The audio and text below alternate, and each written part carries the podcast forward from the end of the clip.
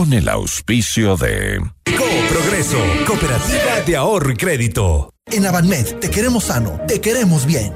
Por suerte, ahora existe la nueva app de Aseguradora del Sur, con la que pueden obtener asistencia automotriz al instante. Con la garantía de RFS Constructora, más de 50 años de trayectoria.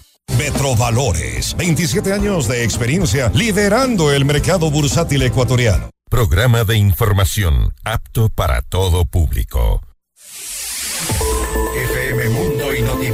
Presentan Decisiones con Jorge Ortiz. Un diálogo frontal para entender los acontecimientos coyunturales del Ecuador y el mundo de una manera directa y a fondo.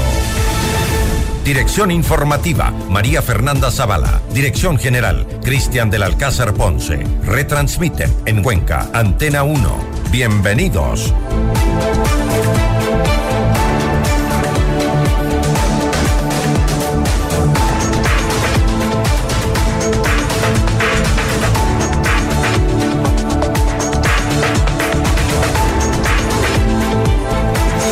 Amigos, buenos días. Qué tema tan difícil el del aborto en el que confluyen tantos elementos, desde éticos y morales hasta religiosos y médicos. Y qué pena que la legislación nacional sobre un tema tan delicado y con tantas sensibilidades involucradas esté hoy en manos de una asamblea en la que campean, aunque hay excepciones, por supuesto, la ignorancia y la mediocridad. Qué pena, pero, en fin, eso es lo que hay. De ese tema del aborto Hablaremos hoy en Decisiones con la presencia, por Zoom, dadas las circunstancias sanitarias, de la doctora Silvia Buendía, una defensora prominente y muy bien calificada de los derechos de las mujeres, y de Natalia Arias, asambleísta por el partido de gobierno, creo, una agrupación política que se proclama defensora de la vida.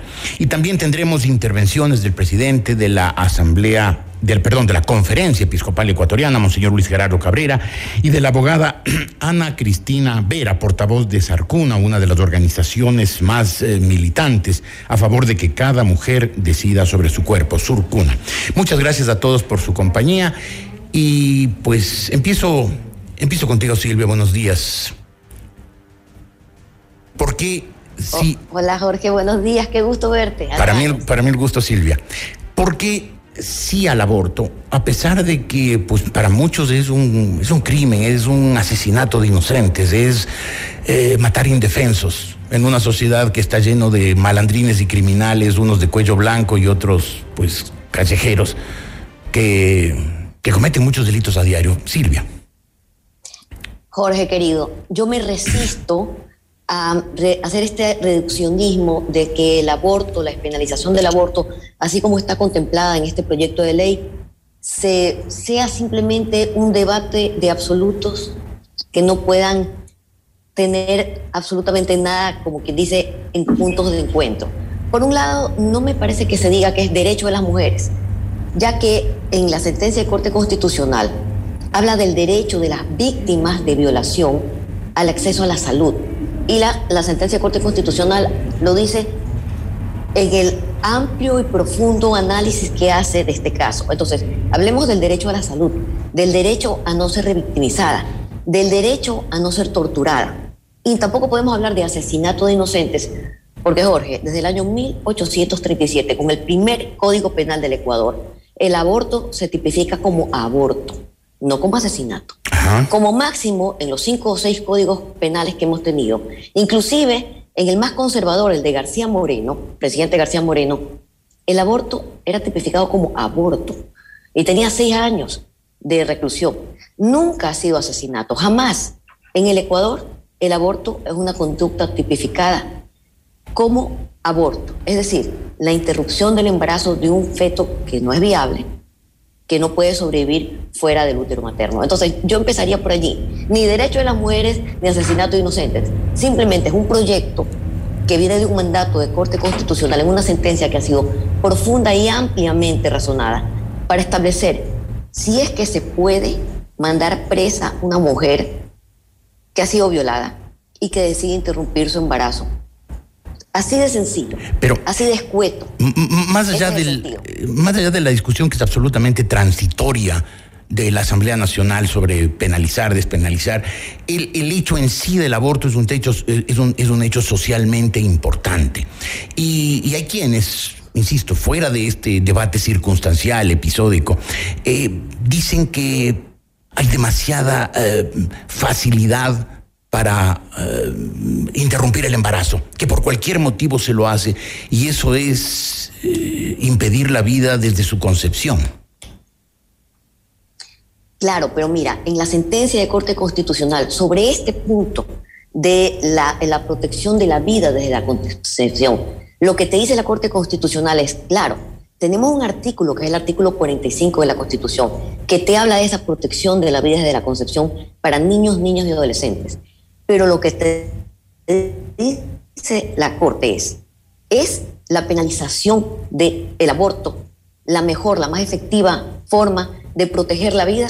La respuesta es no, definitivamente no. Primero porque no desincentiva su práctica. Segundo porque es injusta, cruel, revictimizante, inhumana y desproporcionada la pena. Entonces, lo que hemos visto en este momento en la sentencia de Corte Constitucional es que se sacó, se sacó este tipo penal del Código Orgánico Integral Penal. Ya no se puede penalizar no solamente a una mujer violada que aborta, sino tampoco al médico, porque el acceso a la salud es lo que tiene que establecer que tiene que ser efectivo, rápido, no puede tener trabas en este caso. Entonces, en este momento ya no es delito. Desde el 28, bueno, desde el 29 de abril ya salió este tipo penal del código. Sí, pero te en insisto, este momento Silvia. Lo que tenemos que garantizar es el acceso. Más allá del, del marco jurídico, más allá si eso no es un, un delito para la legislación ecuatoriana, más allá de lo que haya dicho la Corte Constitucional, lo que hayan dicho los códigos penales a lo largo de la historia ecuatoriana, hay una discusión que va más allá, que va más al fondo, más a lo trascendente, que si es ética, eh, éticamente permisible, tolerable, aceptable abortar. Claro, esto es un tema de moral individual y es un tema de ética. Y recuerda que según la constitución del Ecuador, somos un Estado laico y aquí la base de la legislación y de las políticas públicas es la ética laica.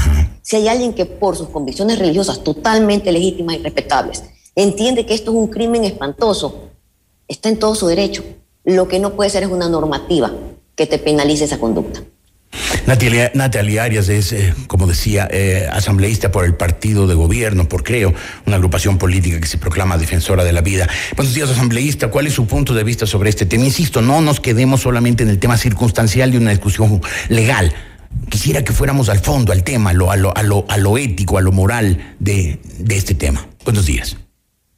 Muy buenos días, Jorge. Muchas gracias por la invitación. Un saludo al resto de panelistas. En realidad, en realidad sí estoy aquí efectivamente para hablar en el marco de la sentencia y en el marco del trabajo que tenemos que hacer los legisladores en este momento en particular, incluso con el ejercicio de abstraerme de mis convicciones personales en razón de que tengo un mandato por parte de la Corte Constitucional. Pero nunca hay que abstraerse de sus convicciones personales. En razón de aquello, eh, en aquello que pues ha sido referido que es la despenalización, una excepción al eh, tipo penal que en este caso es el aborto. ¿A usted le parece Yo- válido el aborto en determinadas circunstancias, más allá de lo que diga la ley? ¿Puede por favor repetir la pregunta? Le preguntaba si es que a usted le parece válido el, el aborto más allá de lo que digan lo de la ley y lo que digan los legisladores. me, me declaro eh, pues una respetuosa de aquello que dice la Constitución en el artículo 45. La vida debe ser protegida desde la concepción. Y la concepción Ahora, ocurre a las cuantas... Estamos, estamos eh, el, mar- el marco realmente de esta discusión tiene que considerar, no puede realmente alejarse de aquello que dice eh, la sentencia. de Mucho más importante de lo que diga ninguna sentencia y ninguna constitución es lo que cada persona sienta y lo que la sociedad percibe con respecto al aborto. Y ese es- eso me parece que es la esencia del tema más allá de lo que digan las, las normas jurídicas, asambleísta.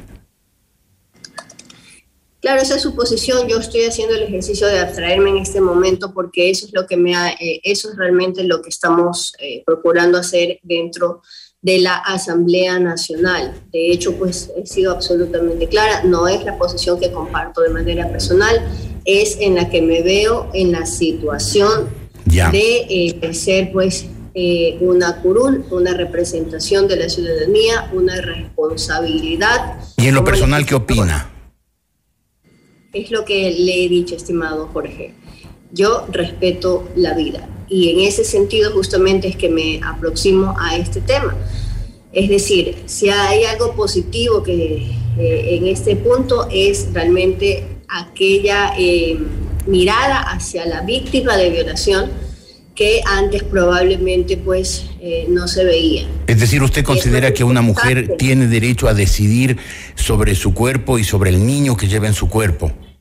No, lo que estoy diciendo es que una mujer después de haber pasado un episodio gravísimo, traumático, como puede ser una violación que puede provenir de una violencia eh, del entorno sistemática o puede haber sido un evento eh, único, eh, en este caso pues siempre requiere de una atención integral por parte de la justicia ecuatoriana, por parte por supuesto también del sistema de salud y por parte también pues de los auxilios que necesita en el ámbito psicológico. Entonces, esa es la forma de respetar realmente a una mujer que ha pasado por un, momento de, esa es la forma de atender, la forma de eh, aproximarse a este tema con respeto hacia la víctima y por supuesto también eso no tiene por qué representar una suerte de dejar de lado. De hecho, la Corte dejar de lado pues, eh, los derechos del no nacido. De hecho, el llamado de la Corte es a armonizar tanto los derechos de la mujer como los derechos del no nacido. Quiero pedirle disculpas al público porque no logro hacerme entender de que más allá de lo que dijo la Corte, de lo que la ley, del, me parece que es un tema que trasciende de lo que dicen los legisladores, de lo que dicen los jueces. Creo que el, aborto es un tema que eh, hay que debatirlo en su integridad, más allá de la discusión de hoy sobre... Pero bueno, en fin, eh, pido disculpas por no hacerme entender, me, doy por vencido. Eh, doctora, buen día. La discusión que siempre ha habido es cuándo empieza la vida. O sea, cuando se habla de la concepción y de, usted dijo, un ser que no puede valerse por sí mismo ¿Cuándo empieza el a las cuántas semanas de la concepción se puede decir este ya es un este ya es un ser humano? Dicho religiosamente ya tiene alma y por lo tanto no se lo puede matar por medio del aborto. Este, quisiera saludar a Natalie que está allí ahora, recién la veo. Este, Jorge, yo sí te entiendo. Yo te entiendo a dónde tú vas y lo que tú quieres escuchar y yo te lo voy a decir. Muchas gracias, Silvia. En mi convicción personal, lo que te voy a decir yo es que pese a lo que diga la legislación del Ecuador en todos los códigos que ha estado penalizado el aborto, porque todos lo han penalizado, las mujeres abortamos. Abortamos las mujeres, las que tenemos condiciones y recursos, lo hacemos con nuestro médico ginecólogo de toda la vida en las clínicas privadas algunas inclusive se pueden ir a otro país donde hay más facilidades porque es legal. Y las mujeres con escasos recursos abortan en una manera muy peligrosa, riesgosa, clandestina, indigna, con falta de los recursos médicos. Es decir, más allá de que esto sea un delito o no, el que esté tipificado en un código penal no, no desincentiva su práctica. En el Ecuador, en el mundo, en la región, se aborta todos los días cada cuatro minutos está abortando una mujer aquí en el Ecuador, mientras nosotros estamos conversando ya abortaron como dos. Esa es la realidad.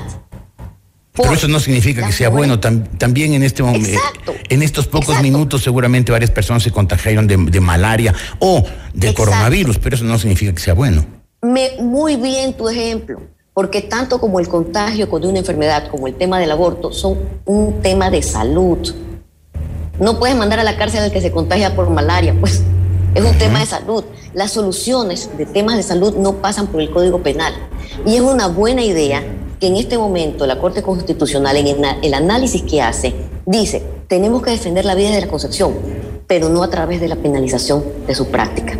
Tenemos que hacer políticas públicas, tratemos de erradicar la violencia de género, educación sexual, educación sexual con acento en la anticoncepción, pero Código Penal es inefectivo, revictimiza, no desincentiva el delito, y nos crea un problema que peor, que es la clandestinidad. Entonces, qué chévere que hayas puesto tú ese ejemplo de la malaria, porque es como que quisiéramos eh, erradicar la pandemia de COVID metiendo presa a la gente que se contagia. Así no funciona. Es equivocado esa visión. ¿Qué dice usted, asambleísta, eh, por favor? Pues, estimado Jorge, también he comprendido su pregunta. Pero Qué bueno, muchas gracias. supongo que tuvieron que hacer un gran esfuerzo para que me para, para entenderme, no, me explico bien. Se comprende totalmente, pero no es la, la, referencia. Voy a tratar de circunscribirme a la referencia que usted ha dado en este momento. Hay una diferencia abismal, enorme, en un embarazo producto de un acto repudiable como la violación, como de un embarazo que, que provenga pues de un acto consentido. Ese es eh, una principal, una diferencia pues no menor dentro eh, del ejemplo que se ha dado dentro de esta mesa.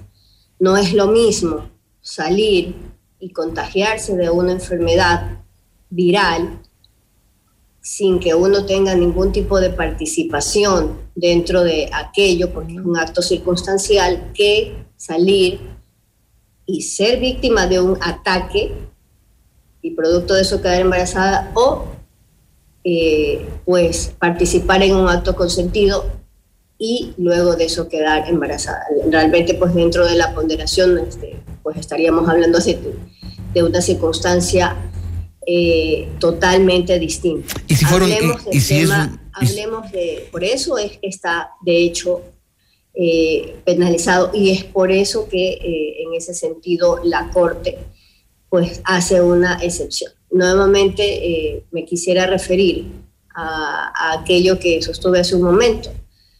La, la gran diferencia que enfrentamos en este momento es que se está discutiendo si efectivamente la penalización con cárcel era la forma adecuada de atender a una víctima de de violación que producto de eso pues haya quedado en embarazo.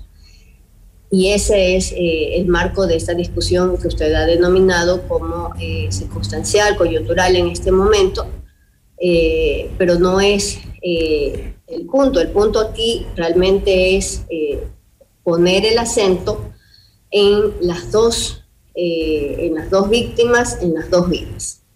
Ese es mi criterio igual entendiendo su pregunta, estimado Jorge. Perfecto, muchas gracias. Es decir, eh, ¿usted considera que eh, la, penaliza, la penalización de. Sea, la penalización no soluciona el problema, como bien decía la doctora Buendía, no lo soluciona. Pero eh, en ciertos casos hay que hacer excepciones y hay que entender ciertas circunstancias determinadas de la mujer que decide abortar. Ah, ¿Ese, ese sería el compendio? Creo que si proviene, creo que realmente la discusión tiene que dividirse entre si, eh, pues, viene de un acto consentido o proviene de una violación. Pero ya aterrizando en el caso específico de una eh, violación, usted hablaba de cuándo empieza la vida. Eh, permítame referirme a este tema.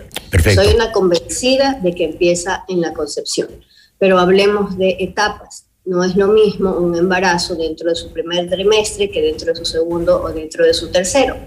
Tomo solo como referencia, en este caso, el criterio de la OMS. No lo comparto, pero lo voy a tomar como referencia para de ahí en adelante eh, hacer alguna, una, una suerte de, explicaciones en ese sentido. Hay varias etapas.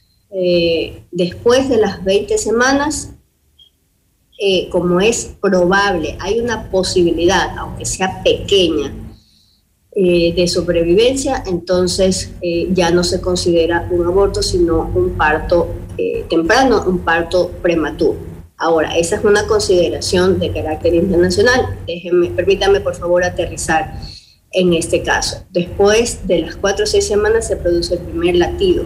Después de las seis semanas, mejor dicho, se compotó y después de las 12 semanas ya el feto puede sentir dolor. Y específicamente en el marco de esta discusión que estamos teniendo el día de hoy, eh, la semana 12 es de hecho pues en promedio, obviamente estoy hablando en promedio porque cada embarazo es distinto y cada mujer eh, tiene pues particularidades de acuerdo a su edad, su salud, a su peso, eh, a, otros tipos de, a otro tipo de situaciones, eh, pues después de la semana 12 ya no es posible que un aborto se practique de manera...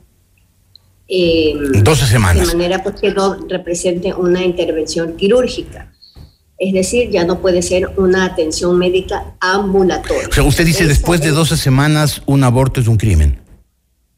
No, lo que estoy diciendo es que después de, los, de las 12 semanas el feto sufre y además ya no se puede hacer un aborto ambulatorio. Requiere de ahí un proceso de intervención quirúrgica. Pero la, mujer... Es son el número de semanas en el que estamos hablando. Por la mujer que... eso de ahí representa realmente pues un cambio significativo. Seis y doce semanas son los plazos que nosotros hemos eh, empezado a discutir dentro de la Asamblea por las consideraciones. Una, en razón de la víctima, ya no es un servicio ambulatorio, ya no se puede únicamente con, mm, con, pastillas, sino que requiere de una intervención quirúrgica. De hecho, la semana 12 también es probable que requiera una intervención quirúrgica, pero es menos probable que después de la semana 12. Ok, para terminar esta primera parte, antes de ir a un, a un, a un primer corte, eh, doctora Buendía, ¿usted comparte esos plazos que ha mencionado la asambleísta Arias? Bueno, yo no los comparto porque yo he acompañado, ya he perdido la cuenta de cuántos abortos y sí, si bien es cierto que en países como en México, Uruguay o Francia, donde está, legalizado el aborto, hasta las 12 semanas se puede hacer un, aborto medicamentoso con fármaco. Y como dice eh, el asambleísta, no es ni siquiera necesario eh, una intervención quirúrgica. La Organización Mundial de la Salud y nuestra misma guía médica del aborto terapéutico, actualizado en el año 2015 por el Ministerio de Salud Pública del Ecuador, tiene los parámetros para llevar a cabo abortos ambulatorios, pero sí quirúrgicos, hasta la semana 24. Y yo personalmente he acompañado abortos, partos prematuros, partos de niñas, porque las maternidades infantiles también son otro mundo. Quien no las ha vivido y no las ha acompañado, de repente no las, no las conoce. El 71% de los partos infantiles, de los embarazos infantiles, tienen patologías gravísimas. La principal, la desproporción cefalopélvica, porque estamos hablando de niñas de 9, 10, 11 años cuyos cuerpos no están preparados para el feto que crece en desproporción. Y justamente el 80% de esos embarazos terminan en cesárea y son bebés prematuros. Lo que pasa es que con esta nueva ley esto sería la excepción, no la norma como sucede en este momento. Ahora, eh, éticamente, más allá de la legislación, insisto en eso, eh, y les pregunto a las dos y unas respuestas cortas, por favor, eh, ¿hasta cuándo es éticamente dable abortar? ¿Quién te responde primero? Empieza. Yo. A ver, desde mi criterio, desde mi ética personal, yo sería incapaz de decirle a una mujer, hasta aquí te acompaño. Me parece que la decisión es personal, absolutamente individual, personalísima. Eso sí, a partir de las 25 semanas no podemos hablar de un aborto, podemos hablar de una inducción al parto, podemos hablar de una cesárea. Y ese recién nacido que viene al mundo, como por ejemplo en caso de niñas, niñas de 11, de 12 años, no sé a quién se le puede ocurrir que a ese niño recién nacido se lo va a tirar al abismo, se lo va a meter en el microondas. Se le da la atención necesaria. No estamos hablando de que se lo mata, se lo asesina, como algún asambleísta ha dicho, que se lo hace picadillo, no. Es para precautelar la vida y la salud de una niña que no soporta un embarazo a término. Se le interrumpe el embarazo, se le hace una cesárea, una inducción al parto y se le y se le precautela la salud y la vida a ese recién nacido que ya es persona según nuestra legislación, Código Civil artículo 60. Entonces, para mí, mi ética personal e individual no está para juzgar a ninguna mujer que ha tomado esta decisión tan difícil. ¿Lo en la primera semana o en la semana 24? Aquí es aborto, luego de esto es un parto y, como dice la sentencia Artaya Murillo versus Costa Rica del año 2012, hay una protección gradual e incremental en ese caso. Asambleísta. ¿Hasta cuándo es éticamente eh, posible abortar? me resulta imposible eh, también responder esa pregunta porque en realidad es, eh, para mí la defensa de la vida debe darse desde la concepción. Estamos eh, hablando de circunstancias que en este caso hacen mucho más complejo un embarazo que otro y realmente pues si proviene de un acto de violencia pues las circunstancias son absolutamente distintas. Es decir, si una señora, mi posición una mujer descubre que, está... usted está preguntando el día de hoy es de defensa a la vida. Es decir, eh, si una, eh, el día mismo en que una mujer descubre que está mm, eh, embarazada, puede tener cuatro semanas de embarazo, cinco semanas de embarazo, ¿a usted le parece que si decide abortar, eso es un acto éticamente condenable? Nuevamente, esa es mi posición eh, personal y... Eh, Respetabilísima como toda posición personal. No me abstraigo de mi posición personal, en este caso, pues la he compartido en este foro.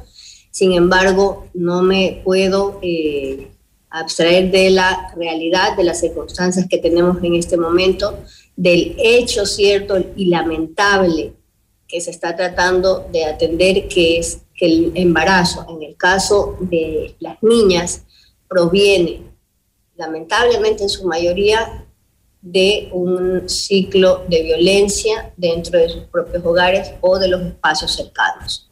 Perfecto, muchísimas gracias. Vamos a hacer este momento una primera pausa en este programa. Al, volver tendremos unas intervenciones del em, eh, presidente de la Conferencia Episcopal Ecuatoriana, Monseñor Luis Gerardo Cabrera, y de la eh, abogada Ana Cristina Vera, portador, eh, portavoz de Surcuna, una de las organizaciones más militantes a favor de que cada mujer decida sobre su cuerpo. Volveremos enseguida.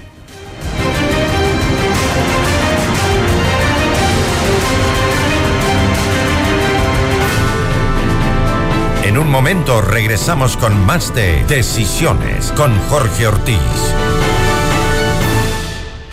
Hola Mundo, con Rodrigo Proaño y Valeria Mena, de lunes a viernes a las 7 de la mañana. Inicio del espacio publicitario. ¿Sabes qué hacer con tu dinero? Con Progreso tus inversiones sí crecen. Invierte en depósitos a plazo fijo desde 100 dólares con la mayor seguridad. Soy tu sí. Progreso, Cooperativa de Ahorro y Crédito. Positivo, positivo, salí positivo. La palabra que más nos asusta hoy en día. Cuidémonos y cuidemos también a los que nos rodean. Como Avanmed, estamos para ti ante cualquier duda o situación. Confía en nosotros, te atenderemos de la mejor manera con nuestros especialistas Realizamos cualquier prueba de laboratorio que necesites. Contáctanos al 096 80 80 87 o en nuestra web www.avanmed.net. Qué bueno es tener un amigo médico. Qué bueno es tener Avanmed. En Avanmed te queremos sano, te queremos bien. No, dejé las llaves adentro del auto. ¿Qué? Otra vez. A ver, a ver, primera vez que se me quedan. Mejor dime qué hago. Pide un taxi. Epa, eh, con esa actitud te vas a quedar soltera. Estar soltera está de moda. ¿No piensas ayudarme? Tengo cinco palabras para ti. App de Aseguradora del Sur. Uy, cierto, gracias. Los millennials ya son grandes, excepto cuando dependen de su asistente virtual. Por suerte, ahora existe la nueva app de Aseguradora del Sur, con la que pueden obtener asistencia automotriz al instante. Millennials, si aún no eres cliente de Aseguradora del Sur, consulta información en www.aseguradoradelsur.com. Hola Isa, ¿cómo estás? Hola amiga. Sé que te vas a mudar y yo estoy buscando un departamento en Cumbayá. Te recomiendo donde yo compré, en la mejor ubicación de Cumbayá. Se llama Fiore, construido por RFS Constructora. Cuéntame más. Fiore tiene departamentos inteligentes de uno dos y tres dormitorios, con vista Lilaló, rupto, piscina, jacuzzi, coworking, golfito, pista de jogging, áreas verdes y varias vías de acceso. ¡Qué maravilla! Fiore tiene todo lo que busco. ¿Cómo les contacto? Al 099-376-7141 o en la web www.rfs.es. Gracias, Isa. Es justo lo que necesitaba. Con la garantía de RFS Constructora. Más de 50 años de trayectoria. Metrovalores, 27 años de experiencia liderando el mercado bursátil ecuatoriano. Contamos con asesoría para la compra y venta de bonos del Estado, notas de crédito del SRI, acciones y todos los títulos negociables en el mercado de valores ecuatoriano. Estamos en el top 10 de casas de valores por volumen negociado. Más información en www.metrovalores.es, porque en Metrovalores cumplimos tus objetivos financieros. FM Mundo, la radio de las noticias. Fin del espacio publicitario. Continuamos en Decisiones con Jorge Ortiz. Retransmiten en Cuenca, Antena 1.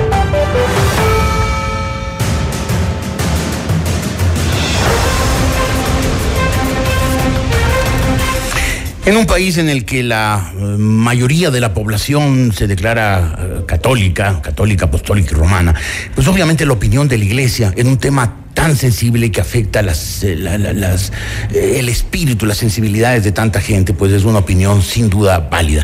Por eso eh, le he pedido a Monseñor Luis Gerardo, perdón, Monseñor Luis Gerardo Cabrera, presidente de la Conferencia Episcopal Ecuatoriana, que nos diera su, su, opinión o la opinión de la Iglesia Católica Ecuatoriana al respecto del, del aborto. Monseñor, ¿cómo está usted? Buenos días. Muy buenos días, encantado de poder participar en estos espacios de diálogo. Gracias, Monseñor. Bueno, nuestra posición como iglesia no es tanto filosófica ni teológica, lo cual pues tendríamos también derecho a hacerlo en otra oportunidad. Nuestra posición en este tema es partiendo de un principio médico-científico. Entonces, es a partir de ahí que nosotros fundamentamos nuestra posición. Entonces, la ciencia médica, llámese biología molecular, llámese genética, embriología, pues ha demostrado hasta la saciedad que la vida comienza en la concepción. Ese es el, el punto de partida. Hay quienes discrepan sobre ese, sobre ese tema, Monseñor. Perdón. Hay quienes discrepan sobre ese tema, que no empieza con la concepción, sino ah, unas cuantas semanas después. Lógicamente, pero habría que ver desde el punto médico que se analice eso, no tanto ya jurídico, o también filosófico, teológico, económico, político, porque ahí entran otros intereses. Lógicamente, pues bien, entran conceptos, por ejemplo, filosóficos sobre personas. Persona es un concepto eminentemente filosófico. Entonces no podemos decir que no hay persona en la concepción, sino después de su nacimiento. Aquí hablamos de seres humanos, el ser humano, la vida humana. De tal manera que inicia la vida ahí y hay todo un proceso de desarrollo que científicamente se ha probado. Entonces eso es lo que la genética, la embriología lo demuestra. Entonces más allá de las opiniones, respetables por cierto, de eminentes, repito, pueden ser políticos, pueden ser juristas, pueden ser filósofos, inclusive teólogos, fíjense, teólogos, entre comillas, ¿no? Que hablan, pues no, que la vida comienza después. Digo, a ver, aquí partimos de la ciencia médica. Entonces ahí donde tenemos que discutir. Y a partir de ahí entonces viene nuestra posición. Pues si la vida comienza en la concepción, y eso pues ya le viene la ley en un segundo momento que reconoce, que reconoce, y si reconoce, respeta, y si respeta, garantiza y promueve algo que la, la, la constitución del Ecuador expresamente lo pone en el artículo 45. Es decir, Monseñor, que ley- para, para la Iglesia Católica, Otro principio para nosotros fundamental. Es decir, eh, Monseñor, que para la Iglesia Católica la interrupción de un embarazo es en cualquier momento, por, por temprano que, fue, que fuera esa interrupción, es un, es, es un crimen. Es que fíjese, la misma palabra interrumpir, para mí es un eufemismo, es una, una palabra confusa, porque etimológicamente, ¿qué significa interrumpir? Detener una acción para luego continuarla. Pero aquí no hay tal interrupción momentánea. Aquí se acaba con una vida, con un ser humano. Llámese cigoto, llámese embrión, llámese feto. Entonces son expresiones que tenemos que desde el punto de vista lingüístico inclusive analizarlas y no repetirlas pues digo de memoria. No sé que yo sé que por las personas que pues defienden eso les interesa, perdónenme que les digo, pues mantener la confusión. Ah, es una interrupción de un embarazo, una interrupción, no se preocupen. ¿no? Pero aquí entonces tenemos que ir más allá. Entonces, por eso nosotros, como digo ya como iglesia, yo no, no, no he utilizado argumentos de carácter filosófico, que los tenemos muchos, y teológicos mucho más todavía, pero lógicamente no vamos a ponerlos en la palestra, esos argumentos, podemos conversarlo en otro momento. Pero sí, para nosotros el punto de partida es lo que se llama la, lo que la ciencia médica ha demostrado. Entonces, si, si pueden decir que hay otras opiniones, entre comillas, opiniones, pues que lo demuestren, que la vida comienza la segunda, la tercera, la cuarta, la quinta semana. O- oigamos, pero oigamos, en laboratorio, en el laboratorio. Yo vengo de haberme graduado en biología, en química, y sé lo que significa ir a un laboratorio para probar científicamente lo que estamos hablando. Oigamos qué tiene que decir al respecto Silvia. Buen día, doctor. Adelante. A ver, primero mandarle un saludo a mi amigo, Monseñor Luis Cabrera, qué gusto verlo también a los años. Esta pandemia nos ha dejado sin nuestros cafecitos, sin nuestros tecitos, pero no importa. Es un gusto verlos. Cuando los, cuando los reanudan, por favor, me invitan. Vamos a tener que esperar a que Omicron baje, yo creo. Porque todos estamos ahorita por su. Pero bueno, rapidito para que hable Ana Cris. Solamente decirte que en este momento ya no está en discusión cuándo empieza la vida, a pesar que obviamente la vida humana existe en el embarazo. Y sobre el tema de la interrupción del embarazo, así se llama el proyecto de ley. Entonces, tengo que ceñirme y hablar como corresponde. ¿Y por qué? Porque mira, mis hijos han sido cesáreas, yo no he tenido partos naturales. Y lo que me ha hecho mi ginecólogo es una interrupción del embarazo por cesárea. No he retomado el embarazo después de la interrupción, me he dedicado a criar a mis hijos, pero es posible, es una terminología netamente ginecológica obstétrica. Y ya me callo para que hable Ana Cris. No, no, pero más allá de la semántica, eh, doctora Buendía, lo que ha dicho Monseñor Cabrera es, es, muy importante. Dice, médicamente se ha demostrado que desde la concepción hay ahí un ser humano. Y por lo tanto, cortar un embarazo, interrumpirlo, suprimirlo, como se quiera llamar. Yo no, a ver. Dale yo tal vez me falta lecturas y eso lo asumo totalmente. No soy dueña de la verdad, yo no, yo no soy científica. Yo he sabido que la vida existe desde la concepción porque el embrión, el cigoto, el óvulo fecundado está vivo. Que eso sea un ser humano, yo, yo no lo considero así, no, yo discrepo, creo que es una vida humana. ¿Cuándo es ser humano? Para mí, es un ser humano en el momento en que pares y nace. O sea, yo me remito al artículo 60 del Código Civil. Pero eso implicaría que por avanzado que esté un embarazo, 24, 30, 32 semanas, es posible, es posible terminar ese embarazo con el argumento de que todavía no es un ser humano. No, para nada. De hecho, la Corte Interamericana de Derechos Humanos tiene una sentencia de noviembre o octubre del año 2012 que es la que utiliza en el razonamiento la sentencia de Corte Constitucional. Se llama Artavia Murillo y otros versus Costa Rica. Y ahí te dice, a ver, el embrión no es una persona, no es un ser humano, pero en el momento en que pasa el tiempo gestacional y se convierte en un feto, tiene una, una protección que va siendo gradual, se incrementa. Entonces vamos a hablar del, del feto y después hablamos del feto viable pero ni, ni cigoto, ni óvulo fecundado, ni embrión, ni feto tienen la misma categoría de protección que una persona nacida. Eso es lo que te dice la sentencia. Y lo que te manda esta sentencia, específicamente en el caso del aborto, es entender que esa protección, que es incremental, tiene que ser entendida porque no es lo mismo embrión que feto, no es lo mismo feto que feto viable, no es lo mismo 12 semanas que 28 semanas. Monseñor. Y es un tema biológico. Adelante, monseñor. Bueno, yo creo que son razonamientos respetables, por supuesto.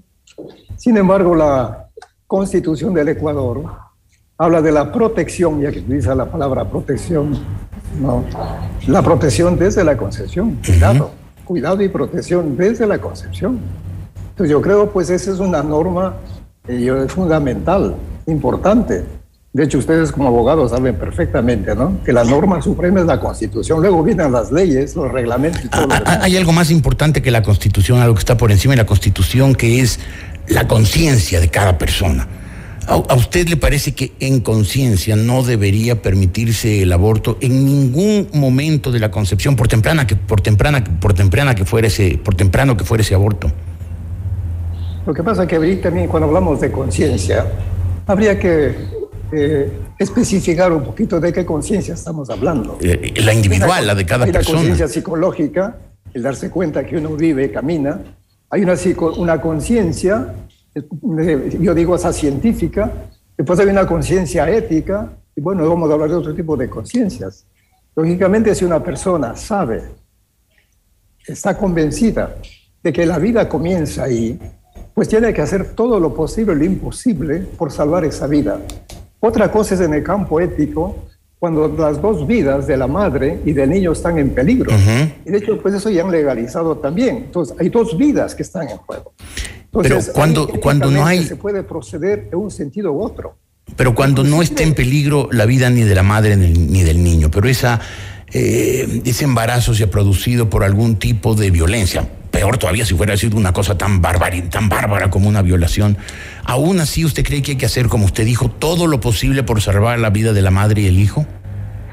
Lógicamente, porque eh, esa vida que viene no tiene ninguna culpa, no tiene culpa alguna, como para ser declarado, pues, un delincuente. Y la madre, pero la madre tiene alguna culpa como para que tenga que cargar, a lo mejor contra su voluntad, con, con un hijo no deseado y, producto de, un auto, de un acto atroz. Mira, aquí hablamos de los traumas, de las violencias. La violación es un trauma y que hay que erradicarlo, por supuesto. Es una agresión contra su libertad de la mujer, contra su integridad física, psicológica, moral y todo lo que es. Hay una agresión, es un trauma, por supuesto, que luego necesita un, tratamiento, un acompañamiento psicológico, psiquiátrico y para alguna creyente también un acompañamiento espiritual. Eh, hay un trauma, por supuesto. El embarazo no deseado también, también es un trauma, por supuesto que es un trauma, es un golpe muy fuerte. Son traumas. Pero también aquí hay que pensar en los otros traumas. También el, aborto es un trauma directo contra un ser inocente, pero también es un, trauma para la mujer que aborta. Por eso habría que analizar esta realidad de una manera mucho más amplia. El problema es a veces que en esas discusiones, a veces acaloradas, ¿verdad? Nos centramos en un solo punto y nos olvidamos de todo el contexto, de todos los elementos, de todos los protagonistas que están detrás de esos elementos. Por supuesto, yo digo, hay dos, derechos fundamentales, y con eso termino, que nosotros defendemos. Y defendemos el derecho a la vida y el derecho a la integridad, a la libertad de la mujer, por supuesto. Y que luego la ley ha tipificado todo atentado contra eso como un delito, como un crimen. Pero entonces, claro, aquí viene el problema a veces que un crimen, en este caso el crimen de la, de la violación, que es un crimen execrable y todo lo demás, se quiere eh, solucionar con otro crimen, con otro crimen aduciendo de que no hay vida. Pero no es así. Yo digo, aquí con todo el cariño y respeto, yo sí les invito a investigar un poco más. A investigar. Yo algo sospecho, utilizo la palabra sospechar, algo sospecho porque me gradué en biología también. De tal manera que la ciencia ahora se ha desarrollado enormemente, ¿no? Pero escuchemos a los científicos, no a lo que a mí me gustaría, lo que yo me imagino, lo que yo desearía. Escuchemos a los científicos, pero también hay, hay otras opiniones en la sociedad eh, que valen, que pueden basarse también en lo científico. Ana Cristina Vélez, vocera de Surcuna, Centro de Apoyo y Protección de los Derechos Humanos. Abogada, buenos días. Adelante, por favor. Jorge, gracias por el espacio. Gracias a usted. Adelante. Eh, bueno, eh, para nosotras es muy importante hablar de todos los derechos en juego, ¿no? En el aborto por violación. Entonces, eh, primero, yo quiero aclarar que efectivamente ya no está en discusión si el aborto por violación es o no es legal en nuestro país. Ya la Corte Constitucional lo despenalizó. Sí, pero más allá de lo legal, quisiera ir a lo ético. De control constitucional. Es claro, efectivamente, que eh, esto ya es parte de la norma constitucional. La penalización del aborto ya no es posible en casos de violación justamente porque la Corte lo ha dicho como máximo órgano de interpretación constitucional. ¿no?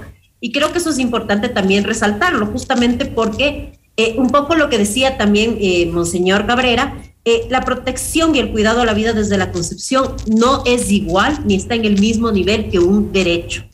¿sí? Y eso es súper importante tenerlo claro. ¿Por qué se habla de protección y cuidado a la vida y no de derecho a la vida? Porque los derechos solo son para las personas nacidas. Y esto lo ha dicho todas las cortes del mundo y esto lo ha dicho, si quieres, toda la jurisprudencia existente. Entonces creo que eso es importante también mirarlo y creo que es importante mirar que no existe un acuerdo ni científico, ni técnico, ni filosófico, ni siquiera religioso de cuándo empieza la vida. Entonces, en ese sentido es importante una ley plural que proteja a las distintas personas y las distintas creencias. La ley de aborto por violación no obliga a nadie a abortar. Lo que hace es permitir que las mujeres que decidan interrumpir un embarazo producto de violación lo hagan en condiciones seguras sin poner en riesgo su vida, su salud, su integridad en la clandestinidad. Entonces creo que eso es bueno también aclararlo justamente para que este debate sea un debate adecuado, ¿no? Sea un debate eh, sumamente importante, ¿no? Y quisiera hablar también un poco de eh, la idea es efectivamente que todas las mujeres decidan, ¿no? Y que esa decisión sea lo más acompañada posible. Y todas las decisiones son legítimas. Si decido continuar el embarazo, necesito tener acompañamiento, necesito trabajar efectivamente todo lo que ha implicado el trauma de la violación en mi vida. Si decido abortar de la misma forma, está confirmado mundialmente con estudios que lo que realmente causa trauma es obligar a una mujer a continuar un embarazo que no desea, forzar una maternidad, y no solo para ella, sino para este niño, para esta niña que posteriormente eh, no va a tener el cuidado, el cariño que requiere, ¿no? Y también debería ser una opción la adopción, por supuesto. Lamentablemente en nuestro país las condiciones en que se dan los procesos de adoptabilidad son sumamente graves, ¿no? Yo como abogada he pasado más de cinco años luchando por la posibilidad de adoptabilidad en el caso de una niña de 11 años víctima de incesto por parte de su padre. Cinco años me tomó lograr la adopción y esto es lo que nos pasa todos los días. Deberíamos mejorar también esos procedimientos para que las opciones, las tres, sean reales para las mujeres y se pueda cuidar su vida, pero también la vida digna en general, ¿no? Monseñor, Entonces, esa es un eh, poco mi postura frente a lo que estaban discutiendo. Muy bien, muy clara. Eh, Ana Cristina ha dicho, Monseñor, forzar una maternidad. ¿Qué diría usted? Yo creo que forzar una maternidad es una cosa muy compleja en realidad. Y lo digo desde mi experiencia. Yo, como les digo, soy abogada y trabajo con niñas víctimas de violencia sexual que viven en casas de acogida. La mayoría de estas niñas han sido forzadas a la maternidad porque antes no existía, si quieres, esta causal de aborto por violación y se interpretaba mal la causal salud o vida. Muchas de ellas fueron incluso obligadas a continuar un embarazo cuando había riesgo para su salud o vida, ¿no? Claro. Y lo que miro todos los días es sumamente triste, Diego, y eso es súper importante también ponerlo en tela de duda, ¿no? Por supuesto. Porque vemos, por ejemplo, perdón, eh, Jorge, porque vemos a, a las niñas, por ejemplo, rechazar estos bebés, nombrarles como las cosas, negligenciarlos, maltratarlos en muchas ocasiones. Y eso también hay que ponerlo en el debate, porque efectivamente no se trata solamente de decir que nazcan, se trata de buscar vida digna para ellos y para estas niñas de 10, 12, 13 años que efectivamente son forzadas a la maternidad, porque en este país la causal violación es una causal de niñas.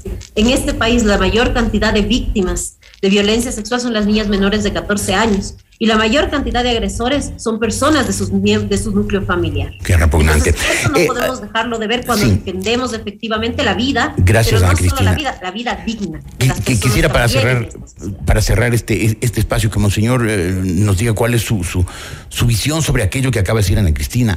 No se puede forzar, no se debe forzar, crea traumas, forzar una maternidad. Bueno, nosotros partimos nuevamente de los, gran- de los derechos fundamentales que defendemos. Y aquí permítame, pues yo discrepo mucho, ¿no? Que la ley crea derechos, que el Estado concede derechos, que los derechos son frutos de consensos. Los derechos, desde nuestra visión, anteceden, preceden. Los derechos son consustanciales, son inherentes al ser humano. No es que hay que inventarse derechos. Entonces, primero, eso es lo, lo primero que yo estoy convencido de eso. Y a partir de ahí, el derecho a la vida. Por supuesto, el derecho a la libertad. Lógicamente, no se puede presionar, obligar, forzar en absoluto. ¿De acuerdo? Como tampoco se puede forzar, obligar a la gente que vaya a abortar. Pero, pero, No, no eh, puede hacer eso. Monseñor. hecho, por ejemplo, en Bolivia. Monseñor. Una niña que decidió mantener su embarazo, una adolescente, ¿no? Pues no, que vaya a abortar. Entonces estoy en contra también Claro. de esas... Monseñor, pero lo que acaba de decir Ana Cristina Vera es que forzar una maternidad, es decir, eh, eh, impulsar que una persona que no quiere tener un niño, por la razón que sea, sobre todo, obviamente, si es que, si es, que es un embarazo por causas forzadas, eh, presionarle a esa señora para que tenga el niño, forzar esa maternidad, esa fue la expresión que dijo Ana Cristina Vera, también genera traumas. ¿Qué dice usted? Yo había partido justamente de que un embarazo denominado no deseado, no planificado, claro que es un trauma, por supuesto, en las niñas, en los adolescentes y en las mujeres, en las adultas también. Es de ver el drama humano y a veces la tragedia que viven. Entonces, ¿qué es lo que necesitan ahí? Desde mi punto de vista, pues acompañamiento, que alguien les escuche, que alguien les ayude, porque yo sí dudo, y tengo razones para dudar, de que una mujer en esas circunstancias es libre. Hay una presión familiar, una presión social, una presión psicológica que prácticamente, no digo que anula, pero sí disminuye su capacidad para pensar, para reflexionar y tomar decisiones adecuadas. Lo que necesitan estas personas de ahí, que alguien les acompañe, que les informe muy bien. Yo estoy de acuerdo, por ejemplo, ¿no? Si después de informarle todas las consecuencias que tiene un aborto, al final la persona decide hacerlo, pues yo tengo que respetarlo. Fíjense, vean a dónde yo llego. No digo eso, hay un respeto, pero tengo que informarle, tengo que decirle, es mi obligación, si usted quiere, moral, mi, mi obligación, ya digo, una obligación legal también, y más allá hay otro tipo de obligaciones. Entonces, por, por, supuesto que no estoy de acuerdo en, esa, en el forzar, en el obligar, en el presionar, pero sí hay que abrir espacios, hay que abrir caminos para que las personas tomen conciencia de lo que van a hacer. Al final cada quien es libre de hacer, Por supuesto. Lo hacer con su vida, de acuerdo, pero también tiene que asumir las consecuencias, asumir las consecuencias. Todo acto tiene sus consecuencias y eso no podemos dejarlo. Desde eso luego que sí.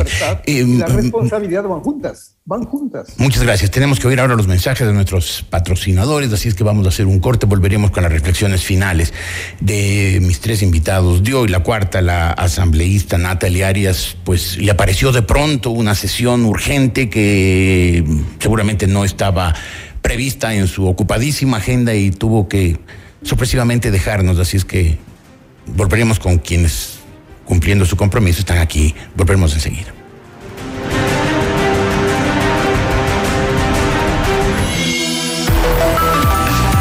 Enseguida volvemos con Decisiones con Jorge Ortiz.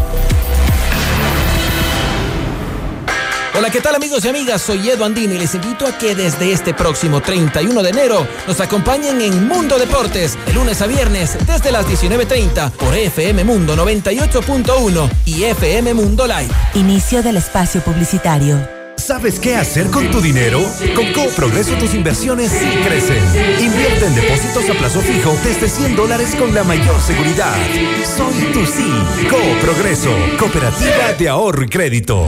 Positivo, positivo, salí positivo. La palabra que más nos asusta hoy en día. Cuidémonos y cuidemos también a los que nos rodean. Como Avanmed, estamos para ti ante cualquier duda o situación. Confía en nosotros, te atenderemos de la mejor manera con nuestros especialistas. Realizamos cualquier prueba de laboratorio que necesites. Contáctanos al 096 80 80 87 o en nuestra web www.avanmed.net. Qué bueno es tener un amigo médico. Qué bueno es tener Avanmed. En Avanmed te queremos sano, te queremos bien. No, dejé las llaves adentro del auto. ¿Qué? ¿Otra vez? A ver, a ver, primera vez que se me quedan. Mejor dime qué hago. Pide un taxi. Epa, eh, con esa actitud te vas a quedar soltera. Estar soltera está de moda. ¿No piensas ayudarme? Tengo cinco palabras para ti. App de Aseguradora del Sur. Uy, cierto, gracias. Los millennials ya son grandes, excepto cuando dependen de su asistente virtual. Por suerte, ahora existe la nueva app de Aseguradora del Sur, con la que pueden obtener asistencia automotriz al instante. Millennials, si aún no eres cliente de Aseguradora del Sur, consulta información en www.aseguradoradelsur.com. Hola Isa, ¿cómo estás? Hola amiga. Sé que te vas a mudar y yo estoy buscando un departamento en Cumbayá. Te recomiendo donde yo compré, en la mejor ubicación de Cumbayá. Se llama Fiore, construido por RFS Constructora. Cuéntame más. Fiore tiene departamentos inteligentes de uno, dos y tres dormitorios, con vista Lilaló, rooftop, piscina, jacuzzi, coworking, golfito, pista de jogging, áreas verdes y varias vías de acceso. ¡Qué maravilla! Fiore tiene todo lo que busco. ¿Cómo les contacto? Al 099-376-7141 o en la web www.rfs.es. Gracias, Isa. Es justo lo que necesitaba. Con la garantía de RFS Constructora. Más de 50 años de trayectoria. Metrovalores, 27 años de experiencia liderando el mercado bursátil ecuatoriano. Contamos con asesoría para la compra y venta de bonos del Estado, notas de crédito del SRI, acciones y todos los títulos negociables en el mercado de valores ecuatoriano. Estamos en el top 10 de casas de valores por volumen negociado. Más información en www.metrovalores.es, porque en Metrovalores cumplimos tus objetivos financieros. FM Mundo. La radio de las noticias. Fin del espacio publicitario. Continuamos en Decisiones con Jorge Ortiz. Mírenos en vivo por FM Mundo Live en todas nuestras plataformas digitales y redes sociales.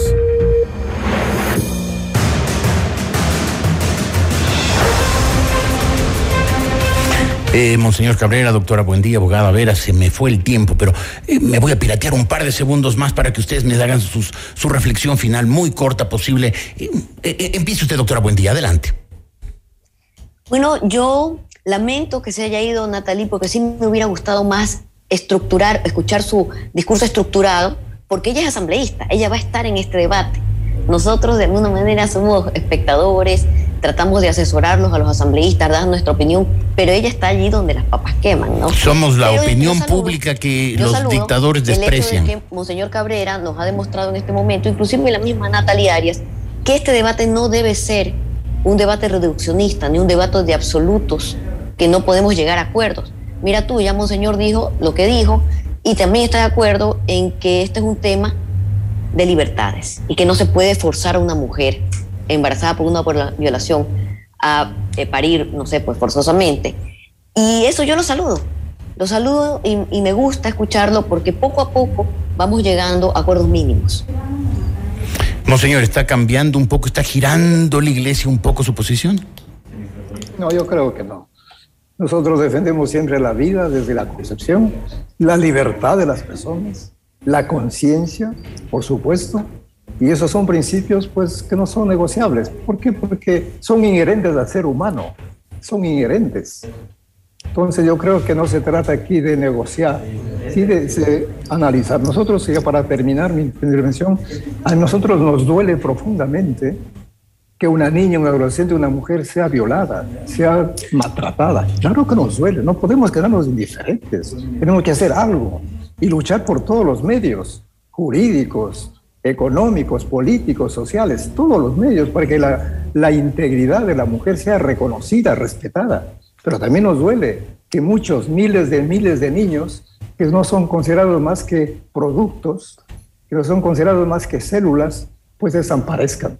Cuando eso científicamente se ha demostrado todo lo contrario. Entonces yo creo que aquí traemos un tema que me gustaría conversar también ya desde el punto de vista filosófico, donde el ser precede al pensar, al sentir y al hacer. Problemas a veces que estamos un poquito aquí, podemos discrepar en la filosofía, ¿verdad? Que se cree que el ser depende del pensar, que el ser depende del sentir, que el ser depende del hacer, que el ser depende del comer. En fin, hay una serie de posiciones. Eso sí me gustaría conversar para descubrir que el ser humano está antes de cualquier decisión o pensamiento que pueda tomar. Muy buena reflexión, monseñor. Por favor, sus palabras finales, abogada, abogada, ver el tiempo se me acabó. filosóficos también que son importantes. Abogada, ver. Bueno, yo eh, creo que es muy importante que este debate sea un debate que lo hagamos desde la complejidad, desde el mirar las relaciones eh, concretas que existen en nuestra sociedad y desde mirar lo que concretamente sucede. En ese sentido, eh, nosotras apostamos por una ley justa y reparadora para todas las niñas, mujeres, personas gestantes, sobrevivientes de violencia sexual. Una ley que garantice su derecho a decidir, a decidir con libertad, con voluntad justamente, qué es lo que quieren hacer frente a un embarazo forzado producto de violencia sexual. Esperamos que la Asamblea Nacional esté a la altura de garantizar esta ley justa, reparadora y basada en estándares internacionales en materia de derechos humanos y que al fin las mujeres y niñas tengan un poco de acceso a la justicia en este mundo, si quieres. Muy bien, muchísimas gracias. Quiero agradecerles muy, muy especialmente a cada uno de ustedes tres, de, de cada uno de ustedes tres. Eh, Silvia, buen día, por supuesto, mucho gusto de verte. Ana Cristina Vera, Monseñor Luis Gerardo Cabrera, muchas gracias por su presencia. Lamento una vez más la ausencia inesperada, intempestiva del asambleísta de Creo, Natalia Arias, que en medio del programa se levantó y se fue. No sé si se le, ah, si se le acabó el tiempo o le acabaron los argumentos. Hacemos un corte, volveré con una opinión mía sobre temas políticos.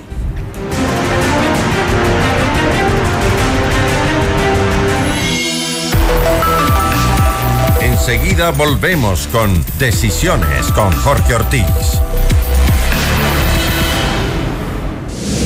Hola, ¿qué tal amigos y amigas? Soy Edo Andino y les invito a que nos acompañen desde este próximo 31 de enero con Mundo Deportes a través de 98.1 FM Mundo y FM Mundo Live. Todas las noticias del deporte acá en 30 minutos. Inicio del espacio publicitario. ¿Sabes qué hacer con tu dinero?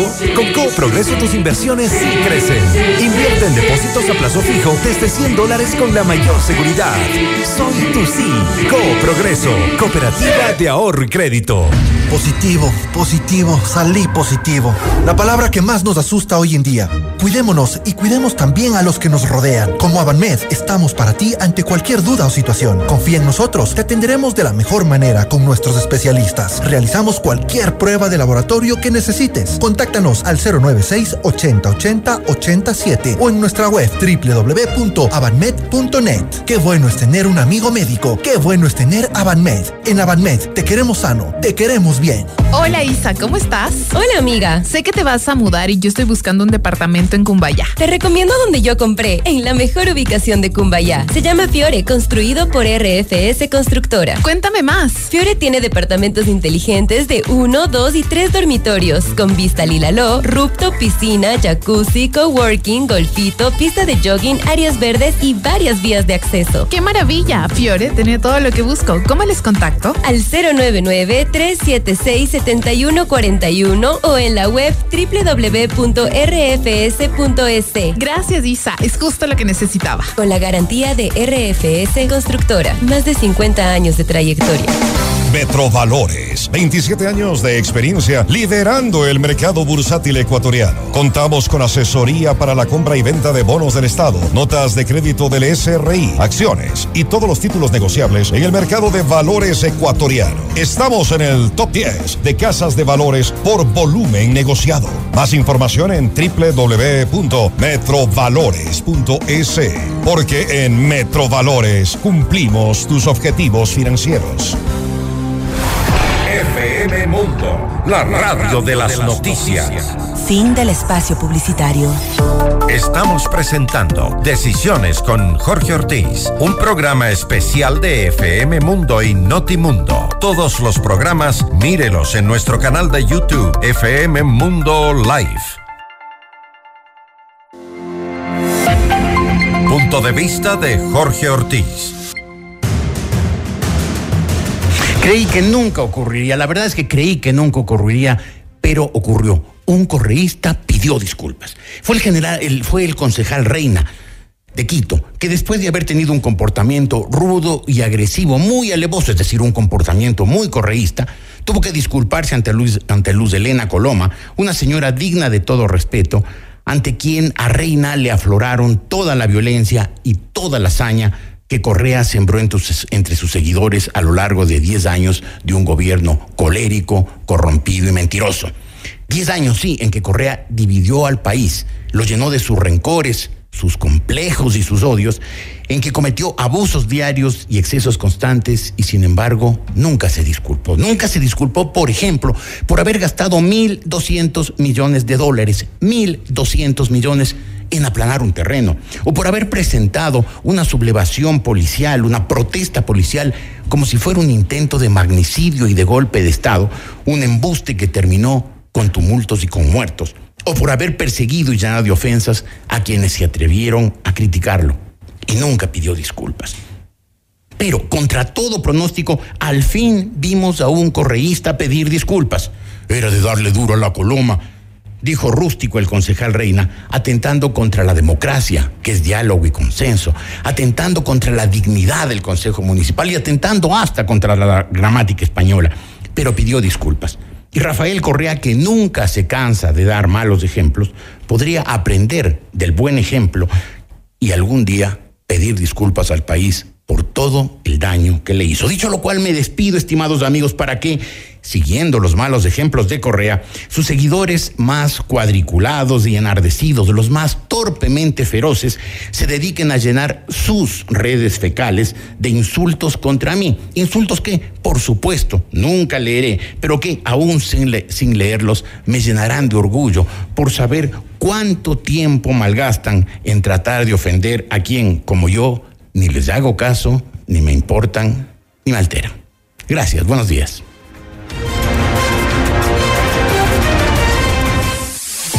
FM Mundo y Notimundo presentaron Decisiones con Jorge Ortiz, un diálogo frontal para entender los acontecimientos coyunturales del Ecuador y el mundo de una manera directa y a fondo. Ingeniería de sonido Andrés Castro. Dirección gráfica Laili Quinteros. Redacción José Martín Muñoz. Redacción y redes sociales Susana Rubio. Fernanda Utreras. Redes sociales Nicole Moncayo. Producción Carlos Cárdenas. Coordinación multimedia Nicole del Alcázar. Emisión FM Mundo Live Javier Merino. Dirección informativa María Fernanda Zavala. Dirección general Cristian del Alcázar Ponce. Con el auspicio de Progreso, Cooperativa de Ahorro y Crédito. En Avanmed te queremos sano, te queremos bien. Por suerte, ahora existe la nueva app de Aseguradora del Sur, con la que pueden obtener asistencia automotriz al instante. Con la garantía de RFS Constructora, más de 50 años de trayectoria. Metrovalores, 27 años de experiencia liderando el mercado bursátil ecuatoriano.